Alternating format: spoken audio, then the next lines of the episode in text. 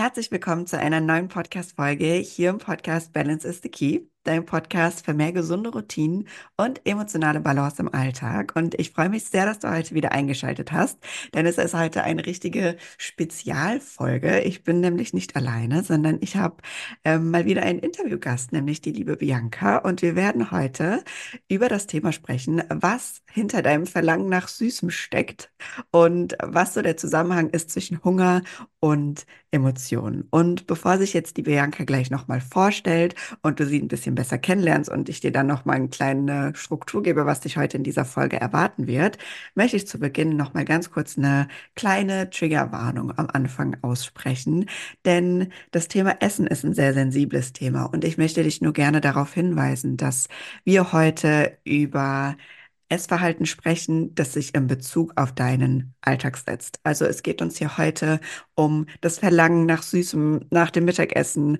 ja nach so Alltagssituationen und nicht um dysfunktionales Essverhalten. Es geht hier nicht um Essstörungen oder sonstiges. Das bedeutet, wenn du mit dem Thema Essen etwas verbindest, das sich nicht gut fühlen lässt, dann bitte sei lieb zu dir und hör dir diese Folge vielleicht nicht an oder hör sie dir mit jemandem an, wo du dich sicher fühlst, der dir ein gutes Gefühl gibt einfach um auf Nummer sicher zu gehen, dass du diese Podcast-Folge auch so genießen kannst, wie es richtig ist.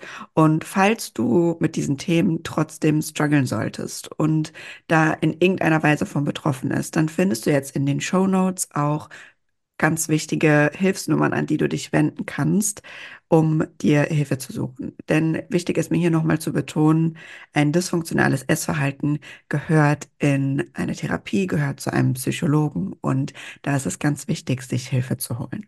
Genau, so viel zum Anfang. Und wenn du dran bleibst, freue ich mich natürlich. Und ich würde sagen, wir starten jetzt auch direkt einmal rein. Und ich gebe das Wort jetzt erstmal ab an die liebe Bianca. Und du darfst dich jetzt gern einfach mal kurz vorstellen und uns erzählen, wer du bist. Super, sehr schön. Vielen Dank für die einleitenden Worte. Als allererstes, liebe Chantal, möchte ich dir natürlich von Herzen Danke sagen für die Einladung zu deinem Podcast mit dem so wunderschönen gern. Titel The Balance is the Key, was ja wirklich schon so gut beschreibt, was wirklich wichtig ist. Und ich freue mich riesig, mit dir heute über dieses super spannende Thema zu sprechen. Ähm, wie du schon gesagt hast, mein Name ist Janka, ich bin 32 und komme ursprünglich aus Kärnten in Österreich. Ich lebe aber derzeit in Australien und freue mich deshalb umso mehr, dass wir uns heute hier trotz der Distanz austauschen können in der Form. Ähm, ja, mein Weg bis zu dem heutigen Punkt, an dem ich heute stehe, als ganzheitlicher Gesundheitscoach, wo ich Menschen begleite zu mehr Wohlbefinden, zu mehr Energie und schlussendlich zu mehr Lebensfreude. Ähm, dieser Weg war etwas unkonventionell, wenn ich das einmal so sagen darf. Ähm, ich habe mich nämlich für sehr lange Zeit gar nicht mit Gesundheit beschäftigt und habe auch keinen Gedanken an Gesundheit versch äh, verschwendet, will ich nicht sagen, aber mir keinen Gedanken über Gesundheit gemacht, mhm. ähm, obwohl ich eigentlich von klein auf sämtliche Beschwerden gehabt habe. Ähm, angefangen als Kind habe ich schon unter ständigen ähm, Bauchschmerzen gelitten, wo kein Arzt so genau sagen konnte, woher sie kommen. Kurz vor der Pubertät habe ich verschiedene Allergien und Unverträglichkeiten entwickelt, wo mir dann auch einfach ein Antiallergikum empfohlen wurde ja, auch als Teenager ähm, kamen dann die extremen Periodenschmerzen dazu, ähm, was man damals so als normal unter Anführungszeichen bewertet mhm. hat, so im Sinne von hat euch jedes Mädchen und ja, ist man halt mal ein paar Tage außer Gefecht.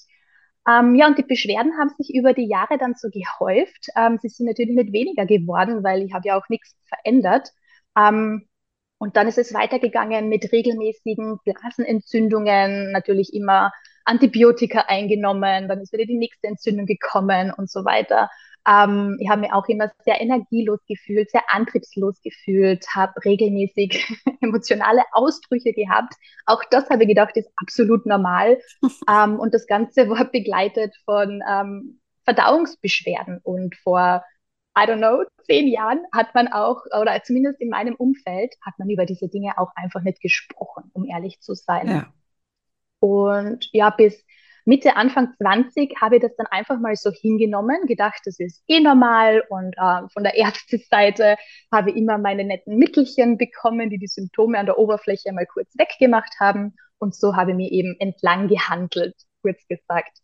Bis ich dann Mitte 20 äh, mich als, Selbstständ als Fotografin selbstständig gemacht habe und dann so richtig durchstarten wollte. Also im Kopf war voll der Drive da, dass ich jetzt Gas geben möchte, mir mein eigenes Business aufbauen möchte. Aber als Hochzeitsfotografin war der Sommer die Hauptsaison für meine Paare und auch für Gräser und Pollen. das heißt, als Allergikerin ähm, habe ich mich dann auch wieder da so durchhandeln müssen mit den entsprechenden Mittelchen. Ähm, ja, mehr schlecht als recht eigentlich. Und ich habe zu der Zeit auch gleichzeitig eine große Begeisterung für ätherische Öle entwickelt, habe mir so Lavendel Roll-On selber gemacht, um den Juckreiz ein bisschen zu lindern. Das war alles ganz nett. Und dadurch oder im Zuge dessen ähm, habe ich mich so langsam für die Idee geöffnet, ich kann mir auch selbst Gutes tun. Und was gibt es ja. da noch für so nette Ideen, ähm, um mir selbst ein bisschen zu helfen? Das heißt, es war so der erste Step oder der Start. Und dann bin ich eben so richtig neugierig geworden, was es sonst noch für Tools gibt, um meine Beschwerden etwas zu lindern. Ähm, und ich war damals zu der Zeit eben ähm, wieder Studentin, habe dann begonnen mit einem Lehramtsstudium, nebenbei fotografiert. Und ähm, ja, nachdem das Geld damals auch ein bisschen knapp war, habe ich mir eine einzige Stunde bei einer alternativen Ernährungsberaterin ähm, oder Ernährungstherapeutin geleistet.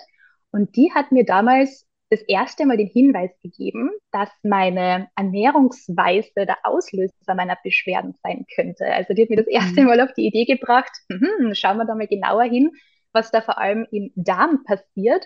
Und ja, dann habe ich meine Ernährung nach ihren Empfehlungen umgestellt und habe dann relativ schnell auch eine Verbesserung gespürt. Und dann war ich on the hook. dann ist es wirklich losgegangen. Dann bin ich ins Thema eingetaucht, ähm, habe mich informiert, ähm, ja, zum Thema ganzheitliche Gesundheit mit allem, was dazugehört, ähm, über Bücher, Podcasts, Experteninterviews, Videos, Seminare, Workshops natürlich auch Selbstexperimente also an mir ausprobiert, ähm, was sich gut anfühlt, schlussendlich dann auch die Ausbildung, so dass ich heute an einem Punkt stehe, ähm, an dem ich schon seit Jahren beschwerdefrei bin, ohne Mittelchen, ohne Medikamente und mir jetzt mit Anfang 30 viel besser, gesünder, fitter fühle als mit Anfang 20. Und das darf natürlich auch so weitergehen ja. in diese Richtung. Und ja, und deshalb ist es mir einfach heute eine riesen Herzensangelegenheit, auch Menschen zu vermitteln, dass sie ihre Gesundheit selber in der Hand haben, dass sie selber aktiv werden dürfen, um sich besser zu fühlen, weil unser Wohlbefinden wirklich auf alle Bereiche unseres Lebens Einfluss nimmt. Und ja, das ist eigentlich so die Message, die ich mitgeben möchte. Ja, Total schön. Und ich weiß nicht, wie es dir geht jetzt gerade, wenn du zuhörst, aber ich finde es immer so schön, wenn man hört, dass derjenige, der einem hier was über einen bestimmten Expertenbereich, über ein Thema erzählen will, selbst da durchgegangen ist. Also ihr wisst es auch selber, ich gebe ja hier im Podcast auch immer persönliche und private Beispiele von mir, weil ich selbst den Weg gegangen bin, weil ich selbst den Weg gegangen bin von einem nicht so sicheren Selbstwert hin zu einem gestärkteren Selbstwert, zu mehr Balance im Alltag. Und ähm, Deswegen finde ich das immer so schön, auch mit Menschen zu sprechen, die das Gleiche eben in einem anderen Lebensbereich gemacht haben. Und deswegen ist Bianca meiner Meinung nach auch die perfekte Expertin hier heute für den Podcast, ähm, um einfach über den Zusammenhang zu sprechen zwischen Hunger und Emotionen, ja, und was die Darmgesundheit vor allem damit zu tun hat, weil mittlerweile ist es ja glücklicherweise so, du hast es eben schon gesagt, vor zehn Jahren hat man noch nicht über die Darmgesundheit gesprochen, da hatte das Thema Darm noch überhaupt keine Priorität. Zum Glück, langsam, langsam kommt er immer mehr äh, zur Sprache, habe ich zumindest das Gefühl. Also so in der Coaching-Bubble achtet Fall. man jetzt mhm. ein bisschen mehr drauf. Ich glaube, so ein ähm, bisschen außerhalb davon ist es immer noch so, dass man nicht so stark drauf achtet. Aber genau deswegen sprechen wir ja heute darüber. Und ähm, Bianca und ich sind eh auch im Austausch. Also ich sage schon mal, ich kann mir auch vorstellen, dass hier noch die ein oder andere Folge kommen wird. Denn ihr werdet heute merken, wir sind beide so ein paar kleine ähm, Wissenshungrige. die sich gerne ganz viele Details raussuchen. Und genau, heute sprechen wir darüber. Und ich gebe dir mal kurz einen kleinen Überblick darüber, was dich erwarten wird. Gleich steigen wir erstmal mit einer kleinen Definition nochmal ein zum Thema Hunger, Essen und Emotionen, was da eigentlich dahinter steckt. Und dann gehen wir auch schon in die Tiefe rein, nämlich was steckt hinter diesem Hungergefühl? Warum greifen wir zu Süßem nach dem Essen? Warum haben wir diese Gravings? Was ist da das Tiefe im Inneren, was dahinter steckt? Und was brauchst du am Ende, um das Ganze auflösen zu können?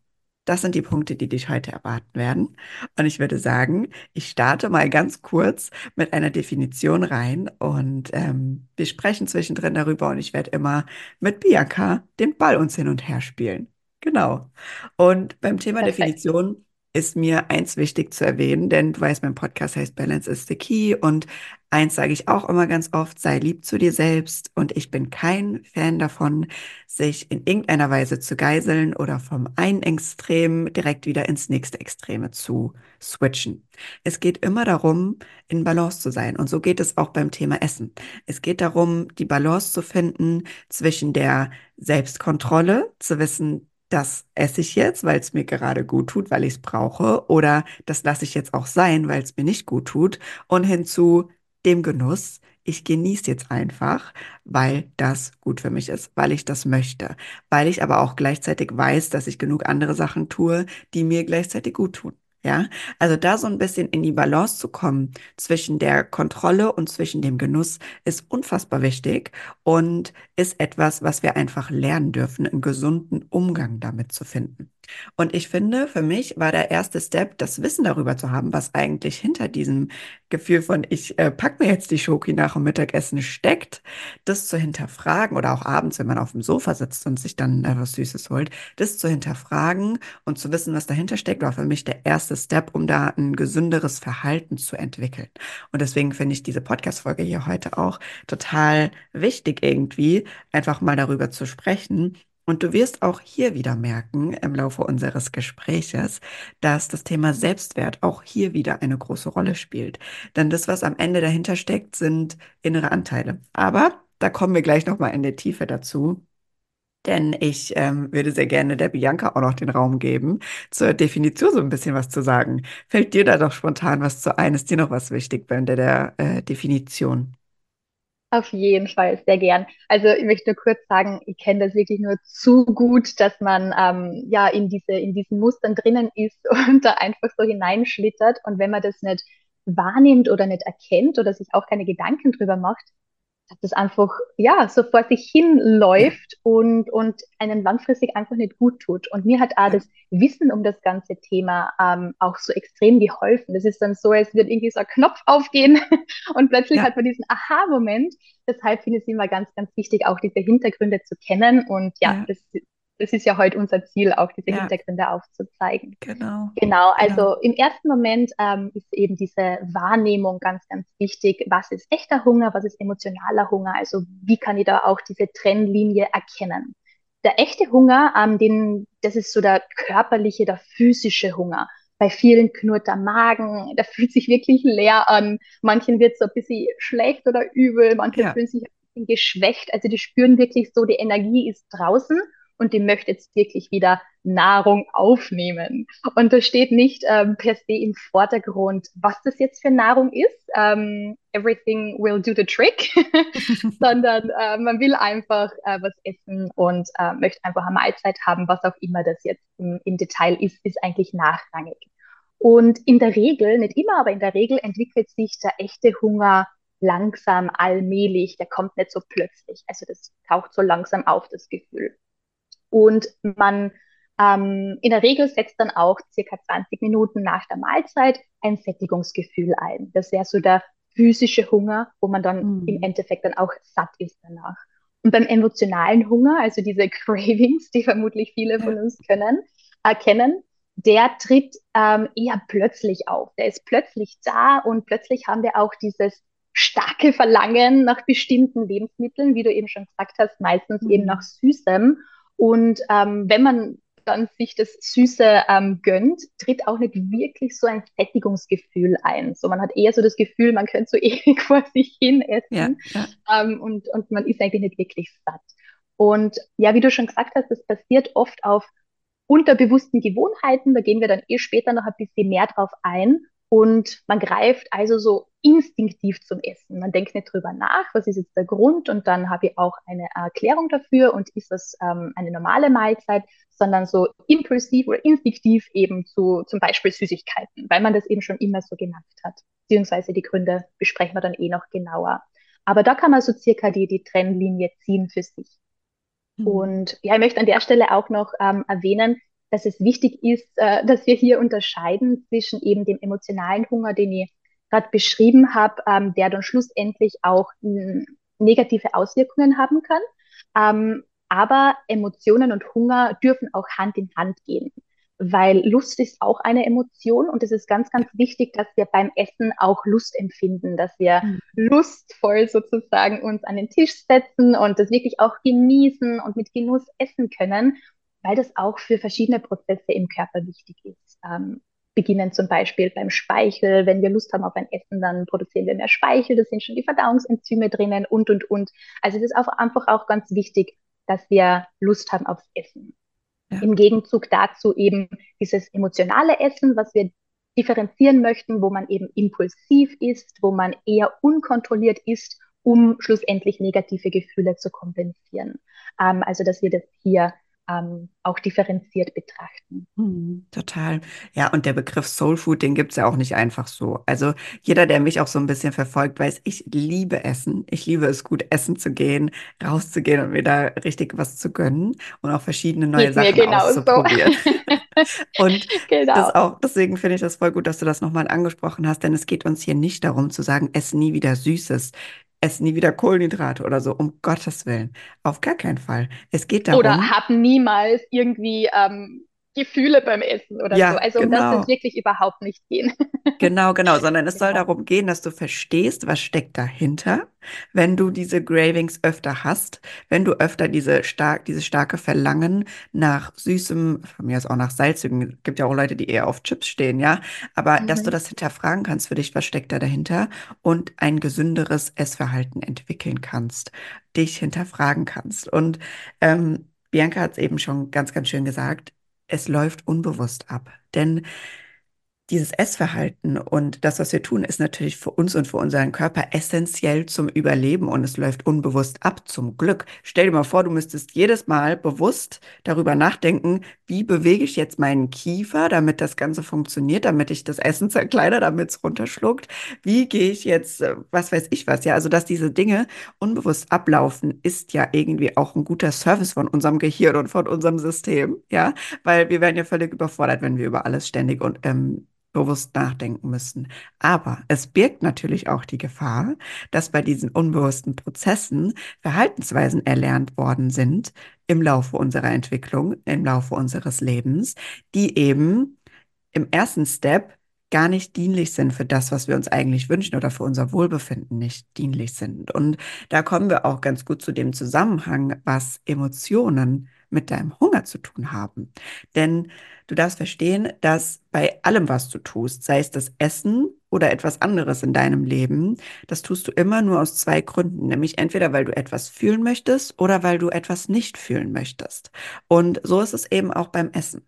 Das heißt, unser Körper strebt danach, unser inneres System strebt danach, immer unsere Grundbedürfnisse zu erfüllen.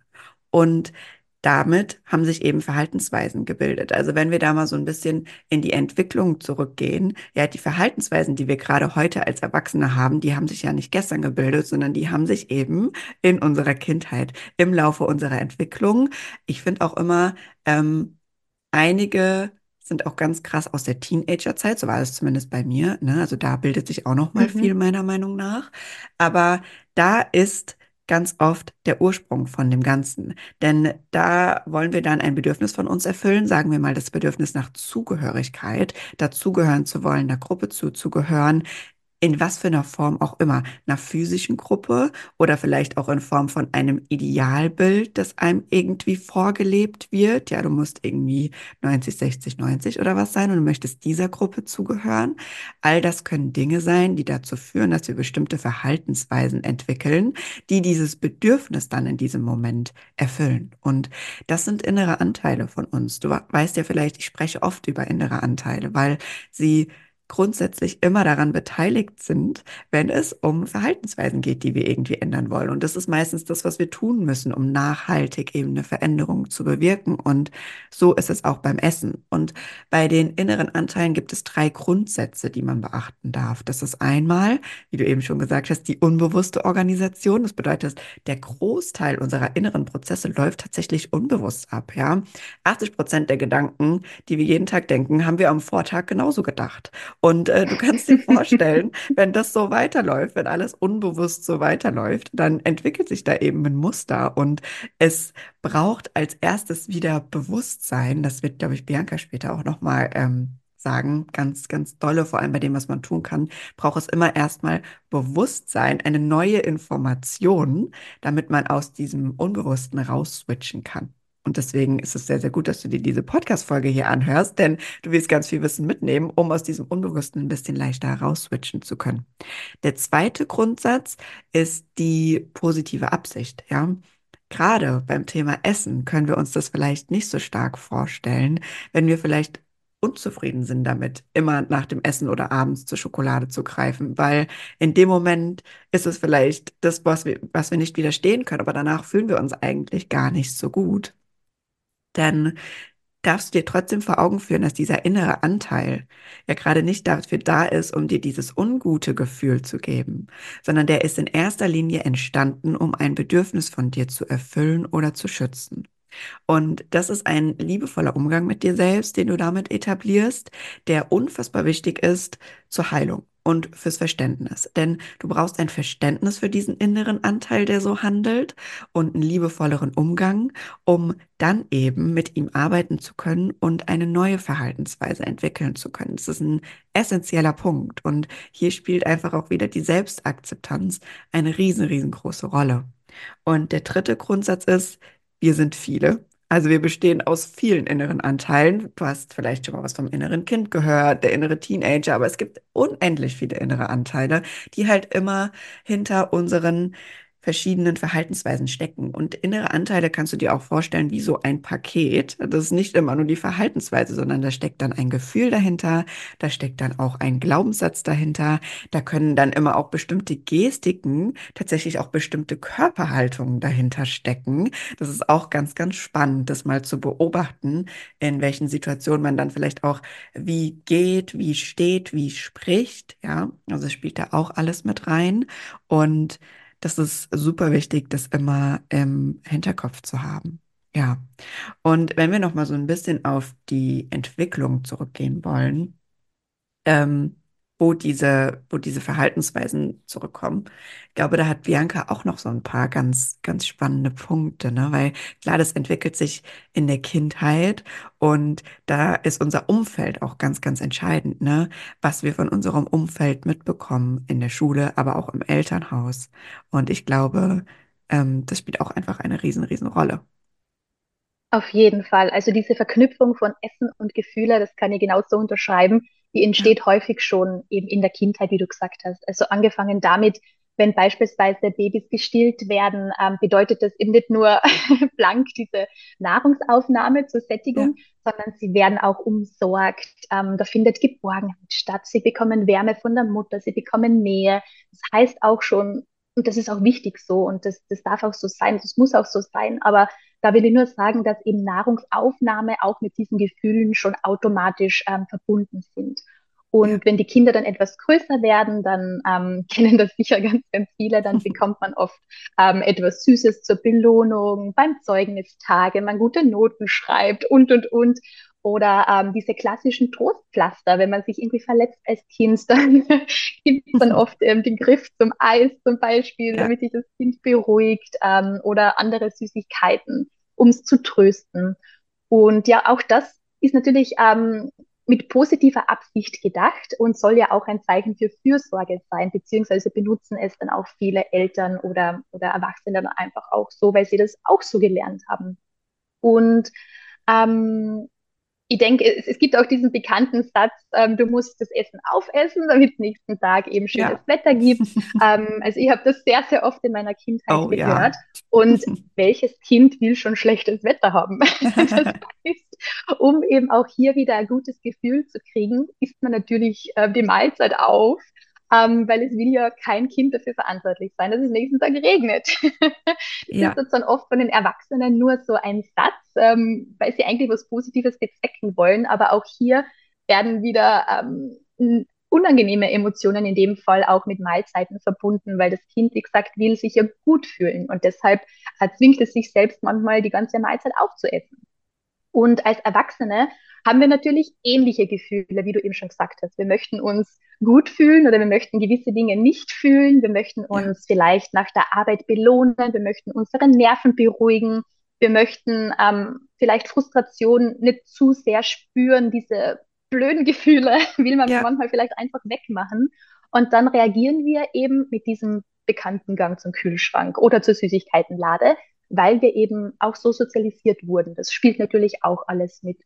Und mir geht es jetzt gar nicht darum, dass man jetzt irgendwie diese Dinge oder Situationen bewertet oder dass man irgendjemandem jetzt da die Schuld gibt, überhaupt nicht, ja. sondern ich möchte einfach nur aufzeigen, dass da Muster dahinter stecken und dass die schlussendlich auch zu unserem emotionalen Essen führen können ja. um dann schlussendlich auch ein bisschen sanfter zu sein bei diesen Selbstgesprächen. Mir ist es eben oft so gegangen, wo ich so unkontrolliert dann so eine Kekspackung nach der anderen gegessen habe, ähm, sind dann in mir die Schuldgefühle gekommen, die Reue.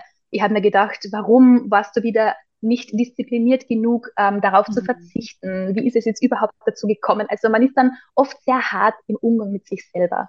Und wenn man weiß, dass da oft jahrelang oder über Jahrzehnte Muster dahinter stecken, weil man eben so sozialisiert wurde, dann schafft das einfach, finde ich, auch ein bisschen eine Erleichterung im Selbstgespräch mit sich selber. Ja. Und dann kann man erst beginnen, ähm, hier ein bisschen aufzulösen und dem ein bisschen entgegenzuwirken, wenn man eben für sich das erkennt, dass emotionales Essen eine Belastung ist und dass es einem schlussendlich nicht gut tut.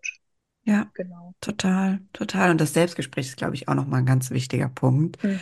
weil das geht uns ja oft so, dass wir ungeduldig sind einfach, ne? Wir wollen irgendwie, mhm. wir fangen mit dem Sport an oder was auch immer und wir wollen dann direkt am nächsten Tag gefühlt schon das Sixpack im Spiegel sehen, ja? Oder die, die große Veränderung. Aber auch hier liebevoll mit sich zu sein und jeden Mini-Step anzuerkennen und anzuerkennen, dass das ein Weg ist, dass das eine Reise ist und dass so eine Verhaltensweise, die sich einfach über Jahrzehnte gebildet hat, dass der Körper mhm. und das Gehirn auch einfach Zeit braucht, um da was Neues zu erlernen, ähm, mhm. Wiederholungen braucht, um Neues zu erlernen. So, so lernt ja unser Gehirn ähm, mit einer emotionalen Ladung und mit Wiederholung vor allem. Ähm, das immer im Hinterkopf zu haben, ist auch super wichtig, dass dieser Weg funktional abläuft und dass man eben nicht dann am Ende in so eine negative Spirale ähm, verfällt, ne? weil das ist auch nicht das, was man, was man letztendlich will.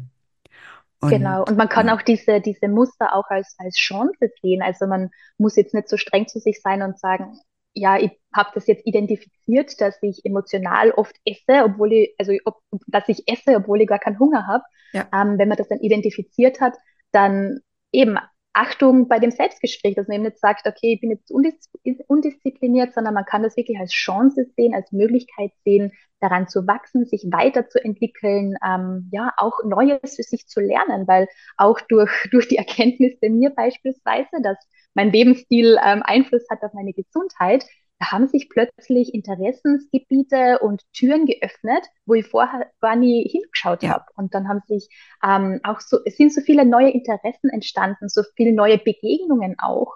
Mhm. Und das ist einfach so was Schönes und so was Spannendes, wenn man das dann auch als Chance nutzt, ähm, ja. ja. auch ein bisschen einzutauchen in andere Bereiche. Ja. Ähm, das finde ich einfach auch ganz, ganz ein wichtiger Aspekt, dass man sich dann nicht Total. schlecht macht, sondern eben, dass man es als Chance sieht. Ja, ja, und auch, so wie bei allem im Leben, probier's doch einfach mal aus. Also du hast ja mhm. letztendlich nichts zu verlieren. Probier's mal aus, schau mal, wie es sich für dich anfühlt. Und wenn du dann mhm. merkst, das fühlt sich gut für dich an, das bringt dir eine Erleichterung in deinem Alltag und in deinem Leben, dann kann mir keiner erzählen, dass man das dann nicht mehr äh, durchzieht. Ne? So ist es ja auch tendenziell bei Zielen. Wir brauchen Freude und wir brauchen den Spaß dabei, ja. Wenn wir nicht das Gefühl mhm. haben, das tut uns gerade gut, das bringt uns weiter und das gibt mir ein gutes Gefühl, dann hört die Motivation ganz, ganz schnell auf. Und deswegen auch hier, versuch's gerne einfach mal. Probier's mal aus, schau mal dahinter und guck mal, wie es sich für dich anfühlt. kannst ja letztendlich Genau. Nichts gen verlieren. Mhm. Und genau das ist ja das Problem bei emotionalen Essen, dass wir uns danach meistens schlecht fühlen, dass wir Ja, dann danach oft unzufrieden sind, Schuldgefühle entwickeln, dann kommen eben wieder diese negativen Gefühle, die man eigentlich ja, loswerden wollte. Also auch Schamgefühle spielen da eine große Rolle. Man fühlt sich so ein bisschen, als hätte man die Kontrolle verloren, weil man jetzt wieder die ganze Tafel Schokolade statt nur die ja, Hälfte gegessen hat oder wie auch ja, immer. Ähm, und das führt dann zu einem schlechten Selbstwertgefühl und da wollen wir einfach nicht hin. Und wenn das eben negative Auswirkungen hat, auch auf die mentale Gesundheit, auf das Gespräch mit sich selber, ähm, ich glaube, dann ist eben der Zeitpunkt gekommen, dass man da wieder den, den Spieß umdrehen darf und ähm, auch wieder Strategien entwickelt, um wieder in seine Kraft zu kommen, um ähm, auch wieder für ja. seine Gesundheit zu sorgen. Ja, und da geben wir dir natürlich am Ende auch noch, wie immer, wie du es kennst von meinen Podcast-Folgen, ein paar Action-Steps an die Hand, ähm, dass du direkt weißt, was du tun kannst. Mir ist hier aber auch nochmal wichtig, nochmal kurz festzuhalten, dass das Wichtigste, was du jetzt aus dem, was wir gerade schon besprochen hast, bitte ist, dass du einmal anfängst zu hinterfragen bei diesem Griff, wenn du abends auf dem Sofa sitzt und du merkst, boah, jetzt eine Tafel Schokolade und du stehst auf und du nimmst diese Schokolade dann frag dich bitte mal, was will ich eigentlich jetzt gerade damit erreichen? Welches Gefühl will ich erreichen? Welches Bedürfnis will ich eigentlich damit gerade von mir erfüllen? Was steckt da für mich dahinter? Frag dich das mal, fühl da mal rein und guck mal, was sich da für dich zeigt. Denn das ist der erste Step, das zu hinterfragen und herauszufinden, was da für dich dahinter steckt. Denn ganz oft ist es, wie wir es ja eben schon darüber gesprochen haben, eine Form von Belohnung vielleicht für einen harten Tag. Und da kommen wir auch schon wieder zum nächsten Thema, worüber ich Stunden sprechen kann. Ja, Thema Work-Life-Balance, beziehungsweise wie es in unserem Alltag aussieht, gesunde Routinen, dass wir fast alle nur Mhm. noch nonstop im völligen Überlebensmodus rumlaufen und eigentlich ganz, ganz stark unser Nervensystem regulieren müssen eine Form von einem nicht regulierten Nervensystem ähm, ist eben auch diese ganz, ganz dolle Lust auf Süßes. Da wird die Bianca später auch noch mal was dazu sagen, ja. Also dieses starke Verlangen nach Süßem kann auch aus einem völlig gestressten System kommen und da brauchen wir dann meistens auch eine Regulation. Es kann aber natürlich auch eine Form sein von Einsamkeit vielleicht auch, ja. Man fühlt sich einsam, man nimmt die Tafel Schokolade, um sich irgendwie ähm, nicht mehr so alleine zu fühlen. Man nimmt die, um sich zugehörig zu fühlen. Es gibt aber auch die Art, dass man es als Bestrafung einsetzt. Und das ist ein ganz, ganz ähm, verzwickter Fall. Denn im ersten Moment denkt man sich jetzt, ja klar, ich nehme eine Tafel Schokolade, wie will ich mich denn damit bestrafen? Aber deswegen ist es so wichtig, dahinter zu gucken, was willst du damit erreichen? Was steckt da vielleicht auch für einen Glaubenssatz dahinter? Denn ich habe schon mal ähm, bei einem anderen Gespräch mitgehört, bei einem anderen Coach, dass eine Dame zur Schokolade gegriffen hat und letztendlich, was dahinter gesteckt hat, war ein Glaubenssatz von, ich bin es nicht wert, gesund zu sein ich habe es nicht Mhm. verdient, gesund zu sein. Und da sprechen wir natürlich von einem, einem ganz, ganz dysfunktionalen äh, negativen Glaubenssatz und von einem ganz schlechten Selbstgespräch. Und da war eben diese, dieser Griff zur Schokolade und zu Süßem, ja, dieses den Körper immer weiter irgendwie in die, in die negative Richtung zu fordern, war eine Form von innerer Bestrafung. Ja, Mhm. und ähm, deswegen das zu hinterfragen, was da dahinter steckt, ist super wichtig. Und dann auch diese Glaubenssätze aufzuspüren, die dahinter stecken. Was denke ich eigentlich in dem Moment über mich? Was ist es, was ich da über mich denke? Und ist das so? Will ich das eigentlich? Will ich danach handeln? Will ich danach mein Leben führen? Oder ähm, ist da eigentlich was anderes, was mir wichtiger ist und was ich lieber etablieren möchte? Genau, das war mir hier nochmal ganz, ganz wichtig. Und Ganz schön. ja, deswegen auch hier, diese innere Arbeit ist essentiell. Du merkst es. Es reicht nicht einfach, anstatt der Schokolade keine Schokolade mehr zu kaufen und dir da eine Schüssel Nüsse hinzustellen. Ist auch schon mal besser, keine Frage. Aber diese inneren Überzeugungen, diese inneren Glaubenssätze, es muss mit den inneren Anteilen gearbeitet werden. Die müssen verstanden werden, integriert werden, damit neue Verhaltensweisen sich setzen können. Diese Emotion muss reguliert werden können, ja, die du da jeden Fall. eigentlich mit verbindest. Weil wenn das nicht Sonst ist es erfolgt, Mhm.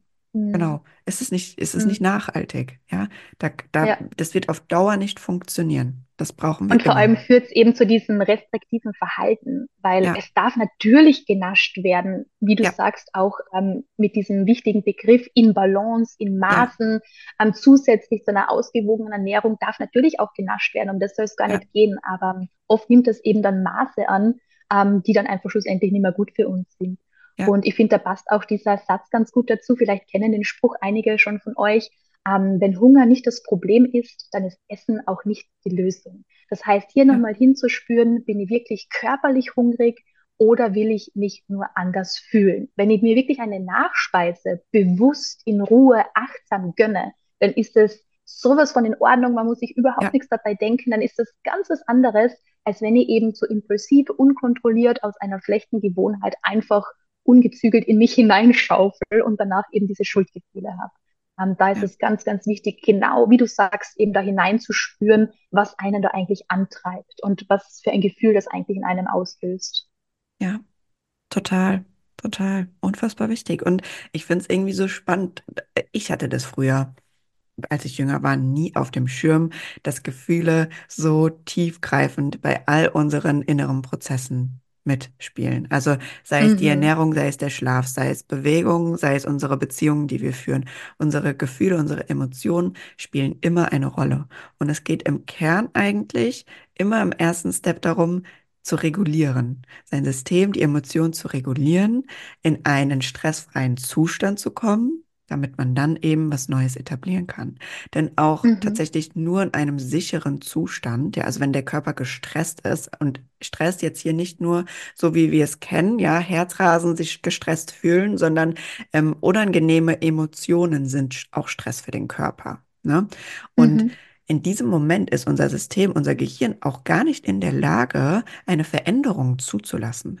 Unser Gehirn braucht erstmal Sicherheit, sich mit einer, in einer Situation sicher zu fühlen, damit dann eine Veränderung tatsächlich auch neuronal passieren kann.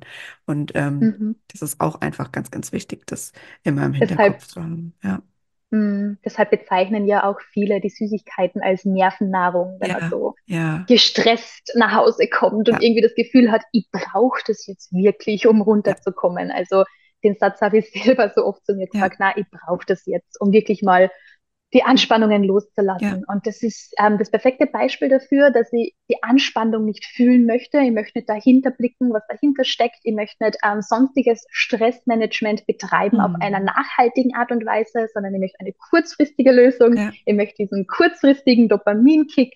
Und dann ist es eben ganz, ja. ganz oft der Griff zur Schokolade. Genau. Ja, total, total.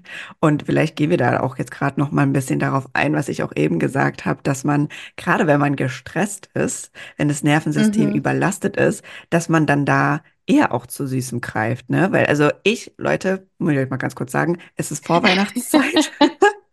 Ich gebe mein Bestes mit meinen gesunden Routinen, aber vielleicht hat es der eine oder andere mitbekommen, wir haben ja eine kleine Katze jetzt zu Hause und der kleine Mann hält uns gerade ganz schön auf Trab und raubt uns auch ziemlich den Schlaf. Das bedeutet, ich stehe im Moment gefühlt alle zwei Stunden in der Nacht auf und habe ein Mhm. bisschen Schlafmangel. Und ich habe das total bei mir gemerkt, die letzten Tage, dass ich solche Lust auf Süßes, aber auch einfach so auf starke Kohlenhydrate, auf Nudeln, ja, auf alles, was so richtig reinhaut hatte.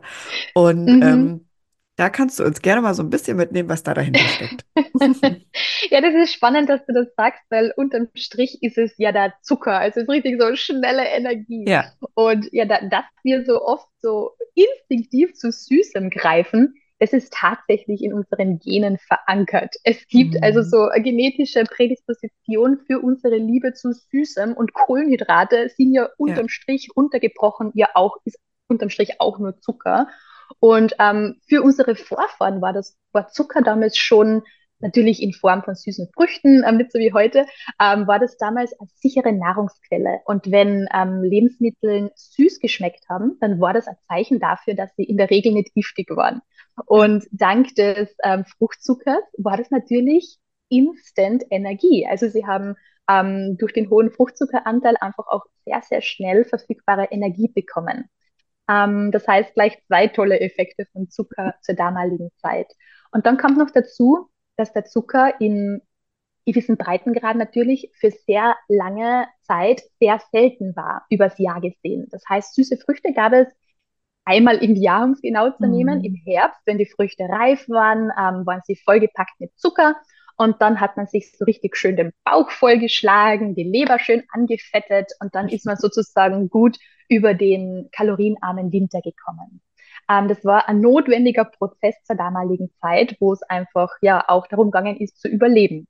Und heute haben wir diesen Non-Stop-Herbst. Heute mhm. ist bei mhm. uns immer Herbst, weil Zucker ist das ganze Jahr über ununterbrochen verfügbar. Aber wir haben diese genetische Prädisposition nicht abgelegt. Das heißt, wir besitzen noch immer diesen Drang zu Süßem, weil er uns einfach auch Sicherheit gibt für schnelle Energie.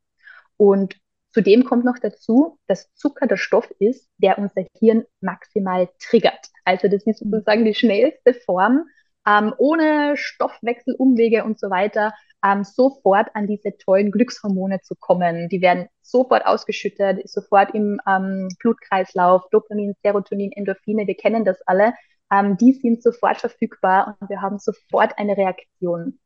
Und deshalb macht Zucker halt in der Form einfach auch so viel Spaß. Ja. Und das ist, finde ich, ganz wichtig, ähm, dieses Hintergrundwissen zu haben, weil mir hat es wieder einmal mit meinen damaligen sehr negativen Selbstgesprächen einfach sehr geholfen, ein bisschen sanfter mit mir zu sein, weil mhm. es nicht nur so war, dass ich mir gedacht habe, es liegt nur an mir, dass ich eben meine Finger von diesem Zucker nicht lassen kann und dass ich so unkontrolliert über die Süßigkeiten herfalle, sondern als mir das bewusst geworden ist, dass es da wirklich ähm, eine genetische Prädisposition gibt, ähm, konnte ich dann schlussendlich viel ähm, sanfter mit mir ins Gespräch gehen und sagen, okay, das ist so, das betrifft alle Menschen, aber wir können diesen Prozess aktiv wahrnehmen und wir können also auch dafür sorgen, zu verstehen, ich bin heute nicht in Hungersnot, ich bin sicher, ich habe genug Lebensmittel zur Verfügung und darf mir und meinem Körper auch aktiv sagen, wir sind safe und welche alternative Strategie gibt es noch, anstatt eben zu diesen Süßigkeiten zu greifen und sie unkontrolliert zu essen. Und ja. das finde ich, also mir hilft das Wissen im Hintergrund immer sehr, sehr viel, um eben das aktive Verhalten zu verändern. Ja. Total. Ja, und das ging mir tatsächlich auch so. Also ich ähm, wusste das, dass aufgrund von Schlafmangel eben dieses, dieser mhm. Heißhunger einfach noch mehr getriggert wird. Und damit konnte ich damit auch besser umgehen jetzt die letzten Tage. Ich will mhm. nicht sagen, dass ich nie zu Süßem gegriffen habe. Ja, also es war dann schon auch manchmal so, dass da was Süßes, was ich sonst eigentlich vielleicht nicht so mittags machen würde, ähm, mhm in mich reingekommen ist, aber eben auch hier bewusster, ja, nicht in diese, in dieses starke Essen verfallen, sondern einfach ein bisschen bewusster darauf zu gucken. Und am Ende äh, wird die Bianca euch auch noch mal so ein paar Alternativen mit euch teilen, weil das, das hat mir tatsächlich auch geholfen, für mich Alternativen zu finden zum Süßen, weil letztendlich ist ja diese, die Zucker, der ja mittlerweile fast in jedem Lebensmittel steckt. Also wir essen ja, der Großteil der Menschen isst ja nonstop eigentlich hochgradig verarbeitete Lebensmittel. Und da ist immer irgendeine Form von Zucker drin. Das heißt, wir sind ja wie auf Drogen eigentlich nonstop. Ja, also, auch, auch bei herzhaften Speisen, ja. wo man gar nicht ähm, vermuten würde, dass da auch Zucker drinnen ja. ist. Also nicht nur die klassischen Süßigkeiten, ja, sondern eben auch Tomatensoßen, Fertigdressings und so weiter. Also auch bei so ähm, eher salzigen, herzhaften Dingen.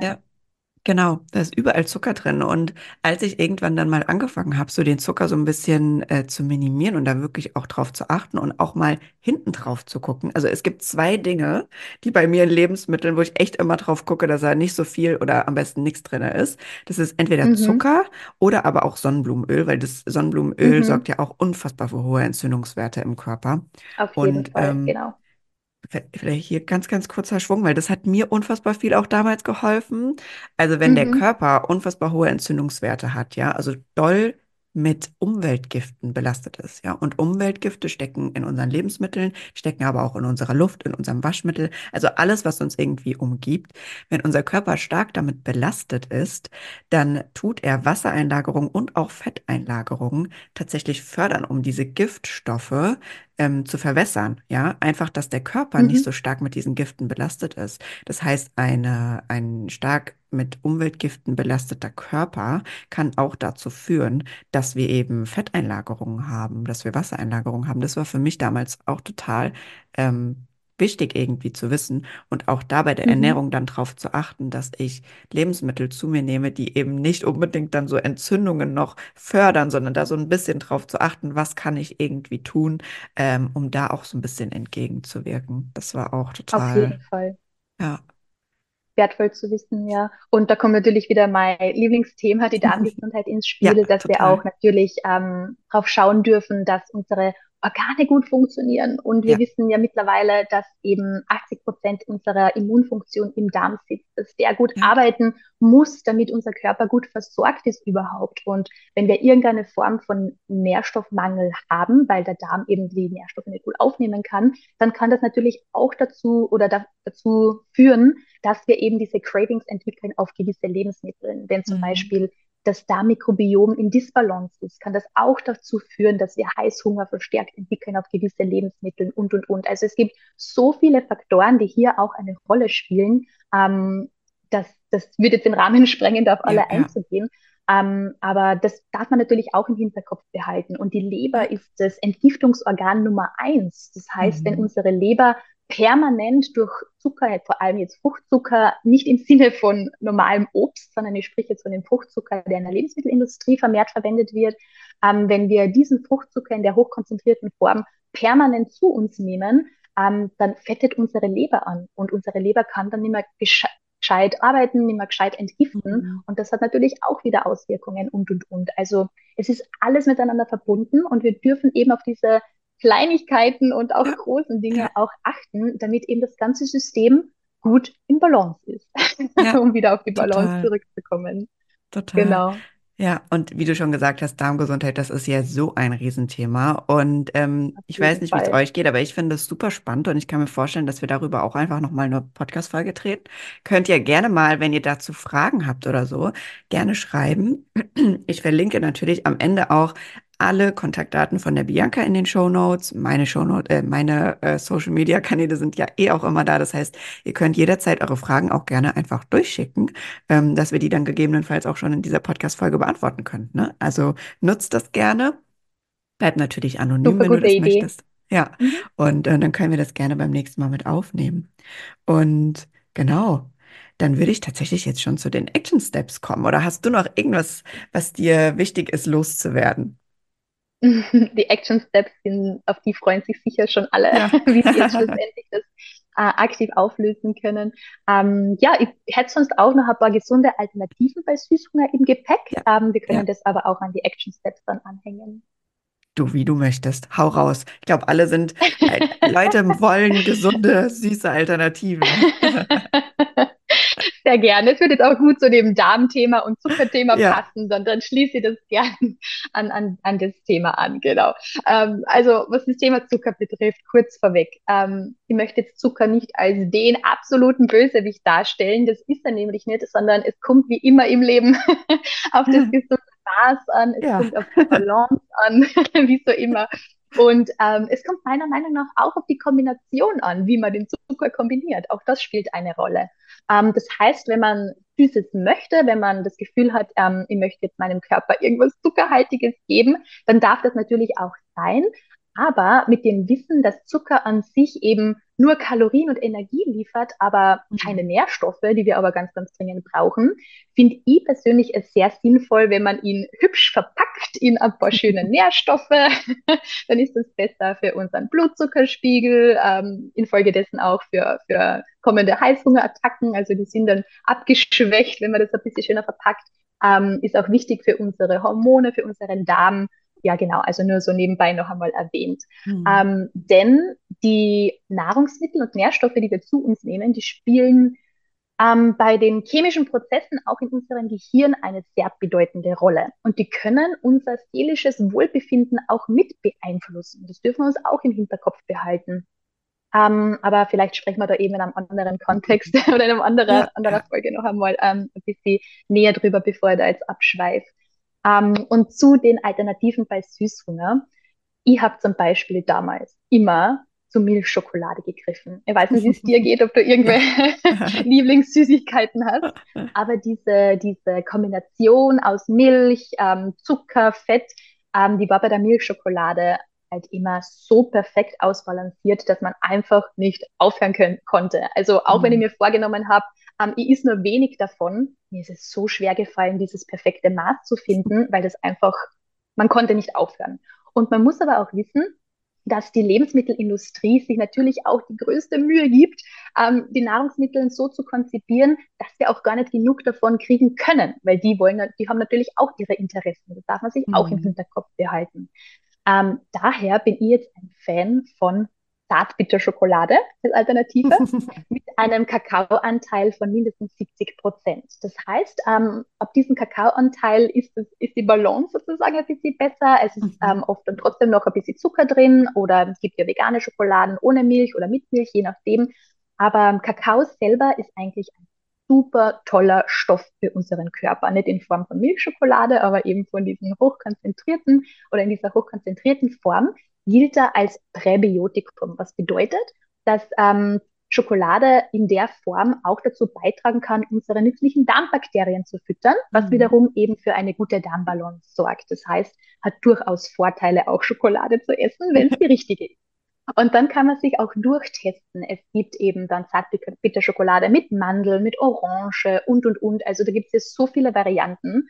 Und mhm. ich bin da wirklich auf den Geschmack gekommen. Und ich esse jetzt auch keine Tafelschokolade mehr, so wie damals, sondern jetzt reichen mir ein, zwei Rippen und dann ja. habe ich auch, bin ich total befriedigt. Auch dann ist dieser Süßhunger auch befriedigt. Und da lohnt es sich einfach mal auszuprobieren. Nämlich nicht nur einmal, weil am Anfang schmeckt es ein bisschen bitter, sondern zwei, drei, viermal ausprobieren ähm, mhm. und schauen, ob das vielleicht eine Möglichkeit sein kann. Ja, total. Genau. Und ich finde auch, also ich esse auch nur noch Zartbitterschokolade, also auch, ähm, mhm. ich habe jetzt eine sogar mit 90 Prozent äh, Kakaoanteil mhm. gekauft und war auch überrascht, dass die gar nicht so bitter ist, wie ich dachte. Und ich finde, man braucht davon dann auch gar nicht so viel, weil die irgendwie genau. so ein bisschen genau. vollmundiger ist. Also ich brauche davon nur so ein kleines Stück und dann bin ich auch wirklich schon komplett ähm, gesättigt. Dann ist mein Süßhunger genau. auch erstmal wieder fein. Ja ich habe mir das tatsächlich ja nie vorstellen können, als jemand, der so ein, zwei Tafeln am Tag gegessen hat. Also wie gesagt, mein, mein Lebensstil vor, vor vielen, vielen Jahren war, ähm, ja, war ganz, ganz anders. Ich habe mir das ja nie vorstellen können, wenn mir Leute diesen Tipp gegeben haben. Aber ja. jetzt denke ich mal, ähm, ich hätte es vorher mal ausprobieren sollen. Dann hätte ja. ich meinen Körper nicht so lang so ähm, schlecht ja. behandelt. Ähm, also probiert, probiert es wirklich mal aus. Ich kann es nur sehr empfehlen und ich finde es wirklich lecker mittlerweile.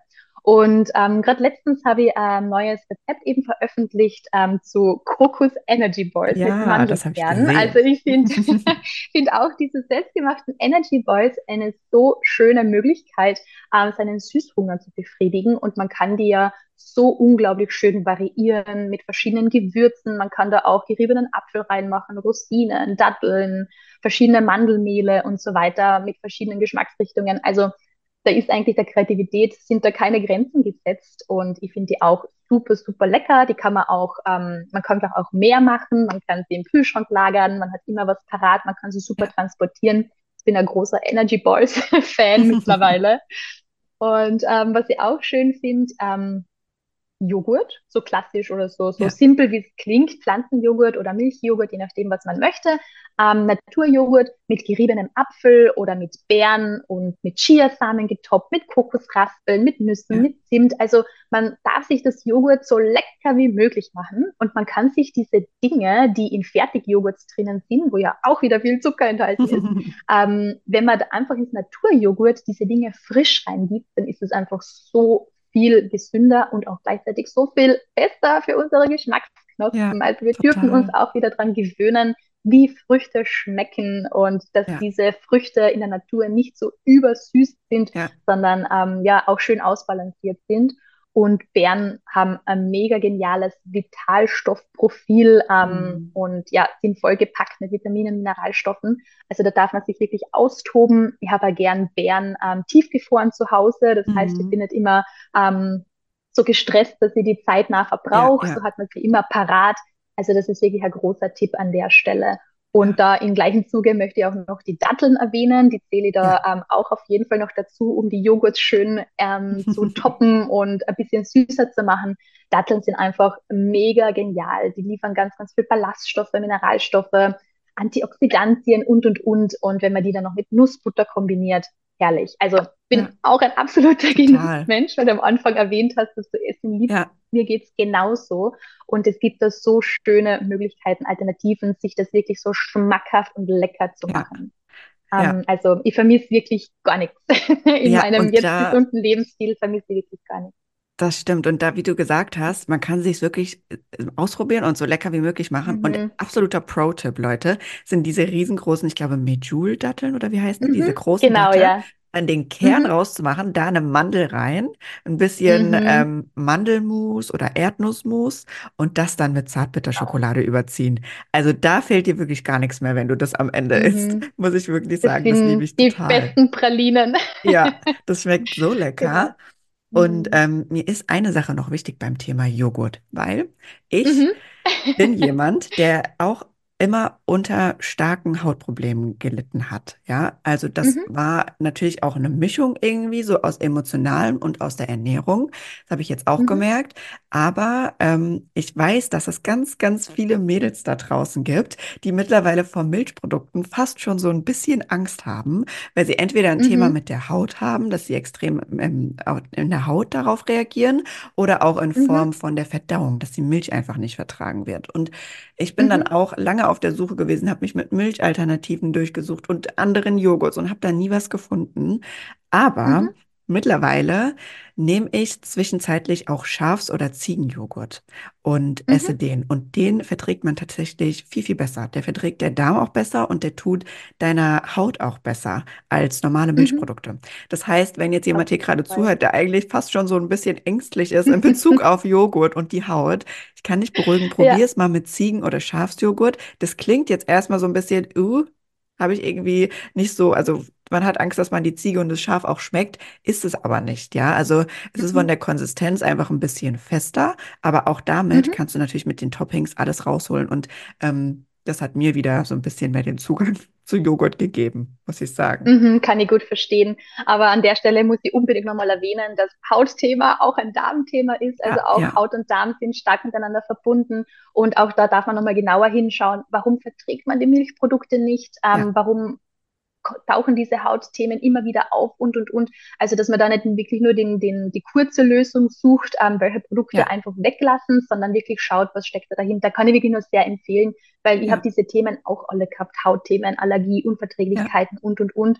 Und ich kann heute wieder alles essen. Also ich esse auch mhm. zwischendurch ähm, ein normales Joghurt und ich vertrage es ganz normal. Nur habe ich ein ganz anderes Bewusstsein entwickelt, weil ähm, vorher zum Beispiel habe ich täglich Milch getrunken, Käse gegessen, Joghurt. Also es hat sich über den Tag verteilt einfach so gehäuft. Mhm. Und mhm. eigentlich hatte ich gar keine Balance in der Ernährung, ganz wenig Ballaststoffe und, und, und. Und dann hat das einfach die, die Gesamtbalance nicht gestimmt. Ja. Aber wenn ja. man das wieder in den Griff kriegt und den Darm gut versorgt, dann wird es auch früher oder später wieder klappen, ja. dass man auch normale Joghurts wieder hereinholt und man sie gut verträgt. Also man muss da immer, ähm, oder ich empfehle halt immer auch hier die, die Wurzel anzugehen, das, mhm. die Wurzel des Problems zu finden und die Wurzel unserer Gesundheit oder auch unserer körperlichen Beschwerden, die liegt halt ganz, ganz oft im Darm. Also ja. da genauer hinzuschauen, lohnt sich auf jeden Fall. Ja, total. Genau. Total, das stimmt. Ja. Ja, ja. Wir haben noch zwei, drei Tipps, ja, Alternativen, sehr gerne. die ich noch teilen kann. Ähm, wir haben ja gerade über die Datteln gesprochen. Da passt natürlich auch, ähm, passen die Klassiker noch perfekt dazu. Ähm, andere Trockenfrüchte, also mhm. getrocknete Pfirsiche, Marillen, ähm, Feigen, was es eben alles gibt, mhm. in Kombination mit Nüssen. Ähm, die Trockenfrüchte liefern wirklich ganz, ganz viel Süße. Mittlerweile finde ich die ja so extrem süß, also darf man auch wieder mhm. für sich herausfinden, was einem schmeckt und wie viel man tatsächlich braucht. Und kombiniert mit Nüssen hat man einfach mega geniale ähm, Nährstofflieferanten. Vor allem die Nüsse bringen ähm, ganz, ganz viel B-Vitamine für unsere Nerven, weil vorher mhm. haben wir davon gesprochen, ja. dass man mit Schokolade die Nerven beruhigen möchte. Mit Nüssen schafft man aber den gleichen Effekt und man kriegt auch noch ein paar gesunde Fette und bitte mhm. keine Angst vor Fetten. Gesunde Fettsäuren sind ganz, ganz, ganz wichtig für unsere Darmgesundheit, für ein gesundes Gehirn und viele, viele weitere Dinge. Nur an der Stelle ganz kurz. Und ähm, dann liebe ich auch absolut meine Baked Oats, also gebackene mhm. Haferflocken. Ähm, ich glaube, das zuzubereiten dauert, I don't know, sieben Minuten. es geht wirklich rucki zucki, ähm, wieder mit Beeren, mit Zimt, mit allem, was man eben gern möchte, mit Banane zum Süßen beispielsweise. Ähm, die sind super lecker auch mal als schnelles Frühstück zum Mitnehmen oder eben auch schnelles Bananenbrot oder Haferkekse. Es gibt ja wirklich so viele tolle Ideen, die ähm, ja auch Rezepte, die rucki gemacht sind. Also ich, ich rede mhm. keinesfalls davon, dass man so stundenlang in der Küche steht und sieben verschiedene Dinge machen muss, sondern das sind wirklich Empfehlungen, die gehen ganz, ganz schnell. Und das sind auch Dinge, die halten lang. Das heißt, ich kann mir das auch im Kühlschrank mal aufbewahren für mehrere Tage oder ich kann mir auch mal ein paar Stücke Bananenbrot einfrieren und habe es dann parat, wenn der Süßhunger kommt. Also man darf sich da diese Dinge auch ein bisschen zurechtlegen und vorbereiten, dass man einfach mhm. da auch hm. schon so ein bisschen eine Strategie hat. Und ähm, ja, abschließend möchte ich nur noch erwähnen, dass sie eben dann oft ähm, das Obst verwendet zum Süßen. Also beispielsweise die Banane, umso reifer sie ist, desto süßer ist sie. Das wissen sicher die ja. meisten oder alle. Ähm, das kann man super verwenden zum Süßen oder Datteln einfach pürieren ähm, und ansonsten bei den Süßungsmitteln auch ein bisschen kreativer werden. Also auch ausprobieren, mhm. wie schmeckt Dattelzucker, wie schmeckt zum Beispiel Jakon-Sirup. Ich finde die ganz, ganz tolle ähm, Möglichkeit zu süßen. Erythrit ist eh schon langzeit bekannt. Dass man da auch ein bisschen abwechselt und mhm. ähm, nicht immer diesen klassischen Industriezucker verwendet. Ähm, genau, dass man da einfach ein bisschen abwechselt. Und Abwechslung ja. ist immer gut für unseren Darm und somit auch für die ganze Gesundheit, für ja. den gesamten Körper. Genau. Ja. Total, mega. Ja, richtig spannendes Thema irgendwie. Und ähm, gerade so bei Alternativen höre ich auch immer gerne ganz, ganz mit spitzen Ohren zu, weil ich das super wichtig finde, da auch immer so ein bisschen äh, Variation reinzubekommen. Ja, irgendwann hat man dann ja da Auf auch seine Fall. Routine und da freut man sich immer, wenn man auch mal wieder sowas Neues ausprobieren kann. Auf jeden Fall. Ja. Ich habe ja damals zum Beispiel immer gedacht, weil wir auch über Glaubenssätze gesprochen haben, mhm. ähm, wenn ich meine Ernährung umstelle und wenn ich dann versuche, gesünder zu essen oder so, dann werden, wir, werden mir viele Dinge fehlen oder ich werde mhm. auf viele Dinge verzichten müssen. Tatsächlich ist meine Essens- und Nahrungsmittelpalette so viel breiter als ja. vorher. Vorher waren es so Nudeln, Kartoffeln, Reis. Und jetzt habe ich das von mir aus auch, aber ich habe Quinoa, ich habe hier, ich habe das, ich habe das. Also ja. es ist einfach generell die ganze Nahrungsmittelpalette so viel breiter geworden. Um, ähm, und so viel verschiedene Geschmäcker und Nahrungsmittel und es gibt so viel verschiedenes Obst, das einfach so super lecker ist. Also es gibt mehr als nur Banane und Apfel. Ja, und, und, und. Also darf man sich wirklich bedienen an der Vielfalt, die die Natur eigentlich zu bieten hat und es macht einfach so Spaß, ja. das alles mal auszuprobieren. Ja, voll, voll. Ja, sehr cool. Dann würde ich sagen, gehe ich jetzt auch noch mal weiter ein bisschen in die Action Steps ja, rein, weil ich glaube, der Action Step Nummer eins, den haben wir jetzt, glaube ich, auch schon öfter betont, ist bewusst werden. Sich erstmal dem bewusst werden, wirklich diese Frage, die ich ähm, in der Mitte auch schon gestellt habe, hinterfrag mal, wenn du das nächste Mal zur Schoki greifst, was will ich damit gerade eigentlich erreichen? Welches Gefühl will ich erreichen? Und sich dann vielleicht auch zu fragen, wie könnte ich das auf einer anderen Art und Weise mir geben? Ja, also was könnte ich vielleicht jetzt eher tun? Brauche ich das vielleicht gerade, weil ich irgendwie mich abreagieren möchte vom Tag? Wäre da nicht vielleicht eine gesündere Alternative zu atmen, vielleicht die Gedanken mal aufzuschreiben oder mit jemandem darüber zu sprechen? Ja, einfach wirklich zu gucken, was steckt dahinter und dann im zweiten Step zu gucken, auf welche andere Art und Weise kann ich mir das Ganze geben. Denn das ist so ein bisschen der erste Step, um da in die richtige Richtung zu gehen und um sich auch diesen inneren unbewussten Prozessen bewusst zu werden und daran arbeiten zu können. Und der nächste Step da gibt es immer auch noch so ein paar kleine Helfer und ich spreche oft über sie. Es sind emotionale Superressourcen und da gibt es natürlich auch hier jetzt wieder zwei Stück. Und für jeden, der das Wort emotionale Superressourcen noch nicht gehört hat, erkläre ich gerne noch mal kurz, worum es sich dabei handelt. Kannst du dir vorstellen, wie so kleine Supertanks in deinem Körper, emotionale Supertanks, die du immer dann anzapfen kannst, wenn du gerade ein bisschen aus der Balance geraten bist. Denn diese emotionalen Superressourcen haben die Kraft in sich, dich wieder in Balance rauszubringen, in deine Stärke zu bringen, dich zu regulieren, damit du dann aus einer gestärkteren, rationaleren Haltung Entscheidungen treffen kannst. Und das ist ja das, was wir letztendlich brauchen und wollen. Wir wollen ja nicht aus einer Emotion heraus eine Entscheidung treffen oder aus einer Emotion heraus was sagen, weil das sind meistens die Dinge, die wir am Ende bereuen, sondern aus einer gestärkteren Position. Und ähm, da gibt es natürlich auch beim Thema Genuss und Kontrolle zwei emotionale Superressourcen, die man da für sich stärken kann. Es ist in, zum einen die Selbstkontrolle. Also das ist die emotionale Superressource dafür, sich zu kontrollieren, vielleicht nicht eine ganze Tafel zu essen, sondern nur eine Ecke, zu wissen, wann gut ist, wie viel man wirklich braucht. Und bei der Selbstkontrolle geht es darum, dass du dir die Frage stellen kannst, wann du in deinem Leben denn schon mal wirklich willentlich so einer Verführung widerstanden hast, ja? Wann hast du es denn schon mal geschafft, dich selbst zu kontrollieren und dich selbst zu disziplinieren und dich dann mal in diese Situation komplett reinzufühlen, die Augen zu schließen, in der Situation anzukommen, dir mal wirklich diesen kleinen Film nochmal von der Situation abzuspielen und ganz bewusst zu beobachten, wie fühlt sich das in mir an? Was zeigt sich da jetzt an Körperempfindungen? Ist da ein Kribbeln? Ist da ein Druck? Wie fühlt sich dieser Moment für mich an? Und das dann einfach mal bewusst wahrzunehmen und zu atmen und sich von diesem Gefühl, diesem Gefühl von der Selbstkontrolle durchspülen zu lassen. Und dann fragst du dich danach nochmal, ob du jetzt dazu greifen willst zu dem Essen oder was du wirklich brauchst. Und dadurch wird es ein bisschen leichter. Und auf der anderen Seite es geht ja immer um die Balance. Wir brauchen nicht nur die Selbstkontrolle, weil sonst haben wir auch die Gefahr, dass wir einfach in einen zu kontrollierten Zustand absacken und uns gar nichts mehr irgendwie gönnen. Und das Leben ist aber da, um es zu leben und um es zu genießen. Und deswegen brauchen wir auch den Genuss. Und ähm, um den Genuss zu stärken, ist da die emotionale Superressource die Mitfreude das hört sich jetzt erstmal so ein bisschen merkwürdig an, aber da geht es tatsächlich darum, sich zu fragen, wann in seinem Leben hat man sich mal so richtig mit jemand anderem mitgefreut. Das ist im ersten Moment, hört sich das ein bisschen merkwürdig an, aber das gibt einem so ein erfüllendes Gefühl. Ja, also vielleicht erinnerst du dich mal daran, wann eine Freundin oder jemand in der Familie etwas in seinem Leben erreicht hat, was ihm so wichtig war, irgendwie einen Traum erfüllt hat und du hast dich so in dem Moment für diese Person mitgefreut und versuch da dann auch nochmal einzutauchen, diesen Film innerlich vor deinen Augen abzuspielen und dich von dieser Emotion durchspülen zu lassen und dann deine Entscheidungen zu treffen.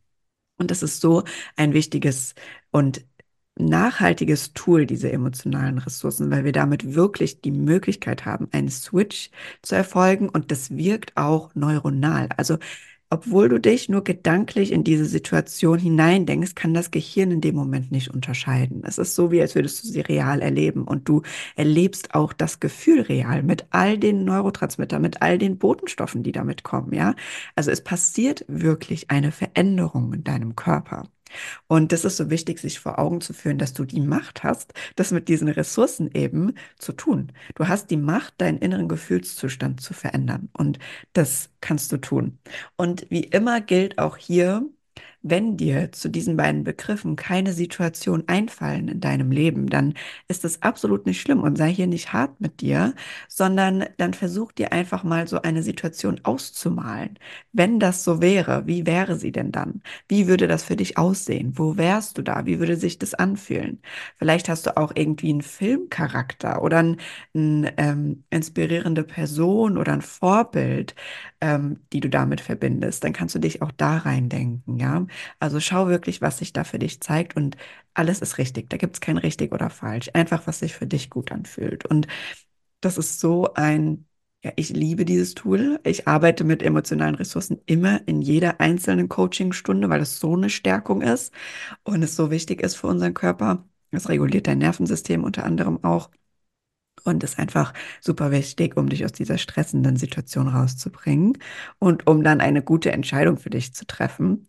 Und da ist mir auch nochmal wichtig zu sagen, das hast du, glaube ich, jetzt auch ganz gut an dieser Folge hier rausgehört es geht vor allem darum, mit deinen inneren Anteilen, also mit dem Inneren zu arbeiten und auch rauszufinden, was steckt im Inneren dahinter, damit dann diese ganzen äußeren Faktoren wie die Zuckeralternativen und so weiter und so fort dann auch greifen können und du nachhaltig deine Wirkung hast. Es geht darum, die Glaubenssätze aufzudecken und daran zu arbeiten, ähm, um nachhaltig ein gesünderes Verhalten zu entwickeln.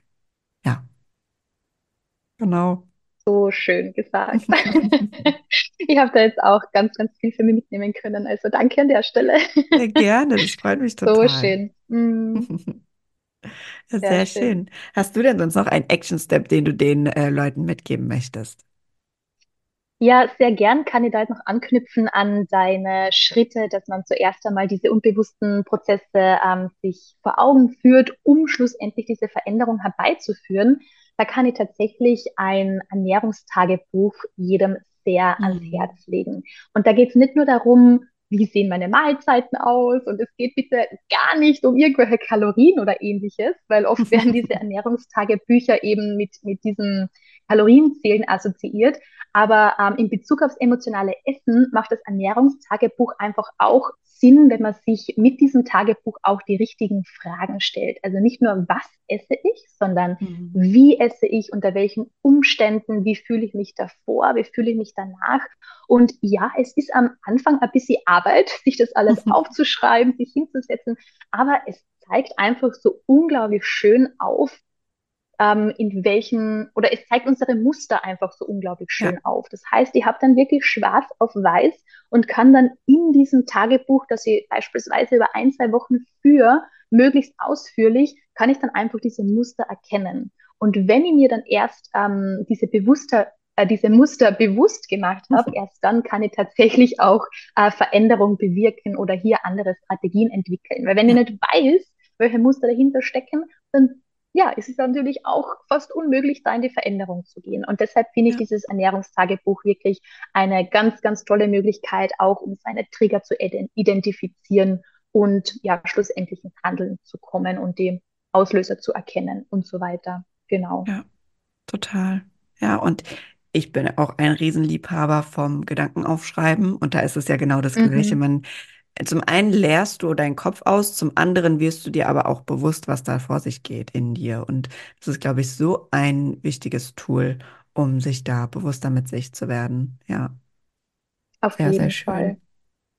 Und würde sehr gern noch einmal ähm, kurz noch die, die drei Säulen erwähnen, ja. nur zusammenfassend, weil wir ja. das grundsätzlich eh schon angesprochen haben, ähm, dass es eben überhaupt nicht um irgendwelche ähm, Diäten geht oder Kalorien zählen oder dieses restriktive Essverhalten, dass wir jetzt mhm. unser restliches Leben lang auf Schokolade verzichten, überhaupt nicht, sondern es geht wirklich ähm, um diesen ganzheitlichen Ansatz und auch um ein gesundes Essverhalten, um ein gesundes Verhalten zu entwickeln, mit Essen umzugehen.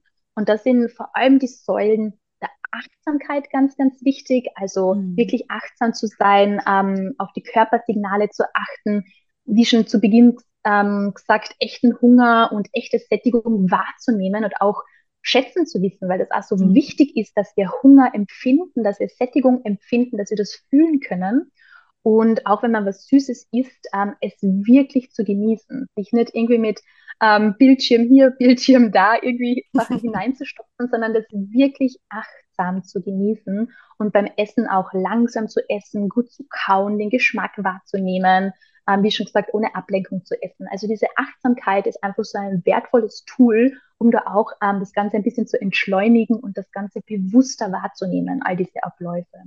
Ja. Und die zweite, Ab äh, die zweite Säule, ähm, die ganz, ganz wichtig ist, das hast du eben auch schon angesprochen, das ist die Geduld mit sich selbst. Also auch einmal anzunehmen, dass es ein Prozess ist, wie du schon gesagt ja. hast, wenn man Sport macht, dann gibt es nicht gleich nächsten Tag die Veränderung, sondern das, das darf auch eine Weile dauern, bis sich diese neuen Gewohnheiten etablieren, ähm, bis sie sich formen und auch immer wieder hineinspüren, was braucht mein Körper, sich zu fragen, was nährt meinen Körper und dann auch diese, diese Dinge auch anzupassen und sich selber nicht zu sehr unter Druck zu setzen, weil Druck erzeugt Gegendruck und mhm. ähm, in die Richtung wollen wir ja nicht. Also es ist wirklich, ähm, diese die Zeit, die es benötigt, ist wirklich part of the process. Und ja. die dritte Säule, und da hast du auch schon ganz, ganz viel drüber gesprochen, das ist die Säule der Selbstliebe oder der Selbstakzeptanz, ähm, mhm. ähm, wo es eben darum geht, seinen Körper auch so zu akzeptieren, wie er ist, dass man nicht irgendwelche unrealistischen Idealbilder vor sich hat, denen man nacheifert, sondern wirklich zu schauen, wie du schon gesagt hast, ähm, was geht in mir vor, was sind die Gefühle, die mein Verhalten auslösen, wo kann ich ansetzen und wie kann ich dieses neue ähm, Selbst Bild aufbauen, wo ich mich nicht mehr mit diesem emotionalen Essen identifiziere. Weil so ist es mir zum. Beispiel sehr, sehr lang gegangen, dass ich einfach gedacht habe, ich bin halt so, ich bin halt einfach die Naschkatze. Das, das gehört halt einfach zu mir, dass ich ständig isst oder dass ich immer viel isst. Und wenn ich jetzt plötzlich nimmer so viel essen würde oder nimmer ähm, mir zweimal Nachspeise holen würde, dann würden mich plötzlich die Leute auf das ansprechen. Hey, was ist los ja. mit dir? Du hast doch sonst auch immer gern gegessen und, und, und. Also wer bin ich, wenn ich nicht sozusagen ja. ähm, ähm, dieses Thema habe mit diesem Essen und da auch dieses neue Selbstbild zu entwickeln und das Alte hinter sich zu lassen, ist auch ganz ein wichtiger mhm. Schritt, um dann auch neue Gewohnheiten zu formen. Ja, Total, total. Und das, was du jetzt gerade zum Ende gesagt hast, ist auch nochmal so ein Paradebeispiel für die Arbeit mit inneren Anteilen, weil da geht es nämlich mhm. genau darum, wir wollen keinen inneren Anteil wegradieren. Wir wollen nichts mhm. auslöschen aus uns, sondern wir wollen ihn verstehen, stärken und eine neue Strategie entwickeln, damit er sein Bedürfnis, das er da in irgendeiner Form halt eben gerade durch dieses dysfunktionale Verhalten für uns erfüllen will, eben eine neue Strategie zu entwickeln, das Bedürfnis weiterhin zu erfüllen. Es geht nie darum, irgendetwas auszuradieren, etwas wegzustreichen, sondern es geht immer darum, es zu integrieren, es zu stärken, zu verstehen und eine neue Verhaltensweise zu etablieren. Das ist, glaube ich, mhm. auch nochmal ganz wichtig, wie du sagst, dieses sich nicht damit zu identifizieren, aber auch gleichzeitig zu wissen, dass man nicht was von sich aufgeben muss, um ganzer zu werden. So ein bisschen, ne? Also du bist mhm. bereits ganz. Du bist bereits ganz mit all deinen Anteilen, nur ein paar von denen haben halt gerade irgendwie eine Strategie, die nicht so unbedingt funktional ist, die vielleicht nicht so unbedingt so gesund ist für dich. Und das darf hinterfragt werden, mit denen darf gearbeitet werden, das darf gefixt werden, damit du dann nochmal dieses ganzheitliche in dir spürst, in Form von Frieden mit dir selbst, in Form von ich bin okay mhm. so wie ich bin, mein Körper ist okay so wie er ist, der funktioniert wundervoll, ich kümmere mich um den und ich bin stolz darauf. Ja, und das ist mhm. einfach eine ganz wertvolle Reise auch irgendwie, finde ich. Genau. Mhm, eine ganz wichtige Perspektive, die du da ähm, ansprichst, ja. Und ich finde es ja ganz schön, ähm, Ernährung auch aus der Perspektive der Selbstversorge zu betrachten. Dass ja, man auch total. sagt, ähm, ich tue mir mit Ernährung was Gutes. Nicht, ich belaste ja. meinen Körper und bin danach irgendwie im Carb-Koma und ja. muss mich mal hinlegen und bin eigentlich gerade nicht zu gebrauchen, sondern wirklich was mit Ernährung was Gutes für mich zu tun. Ähm, genau, und das ist dann auch wieder ähm, basierend auf den Glaubenssätzen, die in mir, in mir ablaufen und so weiter, was du eh schon ähm, besprochen oder was wir eh schon besprochen haben. Ja, genau. Total. Ja, sehr schön. Ich würde sagen, ich glaube, da haben wir jetzt richtig viel Input und richtig viel Wissen hier in diese Folge reingepackt. Und ich fasse vielleicht Fall. die Action Step nochmal ganz, ganz kurz für dich zusammen, damit du das für dich auf einen Haufen hast. Das ist erstmal sich bewusst zu werden. Ja, bewusst zu werden, was steckt dahinter, was für ein Gefühl will ich damit erreichen und im nächsten Step, ähm, auf was für eine andere Art und Weise kann ich das vielleicht auch?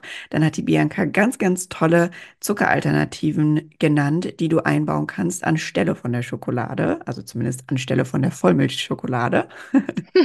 und ähm, dann das Ernährungstagebuch hat sie dir noch an die Hand gegeben, mit dem du dir bewusster deiner unbewussten Prozesse werden kannst die emotionalen Superressourcen der Selbstkontrolle und der Mitfreude, die du stärken kannst für dich und natürlich das Arbeiten zum Schluss mit deinen inneren Anteilen, mit dem Inneren an sich, um da ganzer zu werden, beziehungsweise um Frieden mit dir zu schließen, um in Frieden zu kommen. Genau. Und ansonsten, ich glaube, die Bianca hat auch noch ein paar Buchempfehlungen gehabt und zu diesem ganzen Thema. Und ich packe dir diese ganzen Informationen in die Show Notes. Da kannst du dann immer auch nochmal nachgucken. Und da findest du auch alle Kontaktdaten von Bianca zu ihren Social Media Kanälen. Da kannst du sie erreichen, wenn du Fragen dazu hast. Also wie gesagt, sie ist ganzheitlicher Gesundheitscoach und sie ist absolute Darmexpertin und Ernährungsexpertin. Und wenn du da ein Thema hast, wend dich gerne an sie. Und ähm, sie kann dir da mit Sicherheit weiterhelfen. Und wenn es dir ums Auflösen von mhm. inneren Anteilen geht, weißt du ja, wo du mich findest. Meine Social-Media-Kanäle sind natürlich auch verlinkt. Und hier auch nochmal gerne der Link. Wir wollen ja, ähm, also wir würden sehr gerne nochmal eine Folge aufnehmen zum Thema Darmgesundheit, Basics in der Darmgesundheit. Ja, also wenn du da Fragen hast, dann schreib uns sehr, sehr gerne. Und dann können wir die dann natürlich auch schon berücksichtigen ähm, für die nächste Folge. Und ansonsten bleibt mir eigentlich nur noch ein riesen, riesengroßes Dankeschön an dich zu sagen, Bianca. Danke für deine Zeit, danke für dein Wissen, danke, dass du heute hier warst. Es war sehr, sehr schön. Auch ich habe das ein oder andere Neue noch für mich mitgenommen. Und ähm, ja, ich freue mich total, dich äh, wiederzusehen in einer anderen neuen Podcast-Folge. Ja, ich kann das nur zurückgeben, liebe Chantal. Also vielen, vielen Dank noch einmal von Herzen für die Einladung. Es war mir eine riesengroße Freude, ähm, hier okay. mit dir über diese Themen sprechen zu können. Und es macht einfach auch so viel Spaß, sich über diese Themen auszutauschen, einen Mehrwert zu liefern, im Idealfall ja. für, für Zuhörer und Zuhörerinnen. Und ja, hier einfach so ein kleines Stückchen dazu beizutragen für ein gesundes, ähm, nicht nur Essverhalten, sondern überhaupt für einen gesunden Umgang mit sich selber. Ja, ganz, ganz total. Ja, super. Also danke auch an der Stelle für deinen schönen Podcast. Sehr, sehr gerne. Und dann bleibt mir zum Abschluss auch nur noch zu sagen, sei bitte lieb zu dir selbst. Sei lieb zu dir selbst auch in Bezug auf diese Information. Wenn es dich vielleicht jetzt gerade ein bisschen erschlagen hat, dann ist das okay. Du wirst genau das für dich mitgenommen haben, was für dich und deine Situation gerade wichtig und richtig ist. Mach dir da jetzt keinen Stress. Sei lieb zu dir selbst und ganz viel Spaß. Bis zum nächsten Mal. Mach's gut. Ciao, ciao. Bis zum nächsten Mal. Ciao.